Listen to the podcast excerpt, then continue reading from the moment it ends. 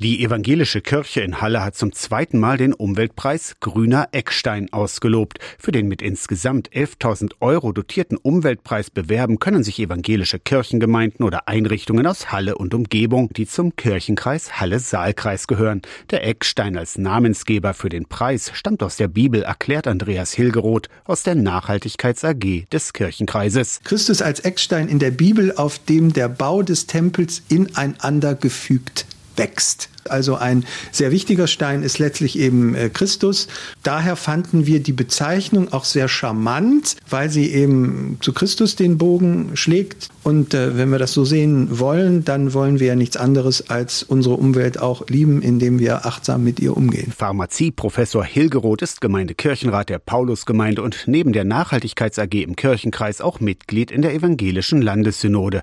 Er betont, Nachhaltigkeit beginnt im Kleinen, bei jedem selbst. Das ist für mich auch in der Umweltdiskussion ganz wichtig. Wir mahnen an, dass die Politik durch große Maßnahmen Dinge realisieren muss, um wirklich was zu bewegen. Ist ja auch völlig richtig.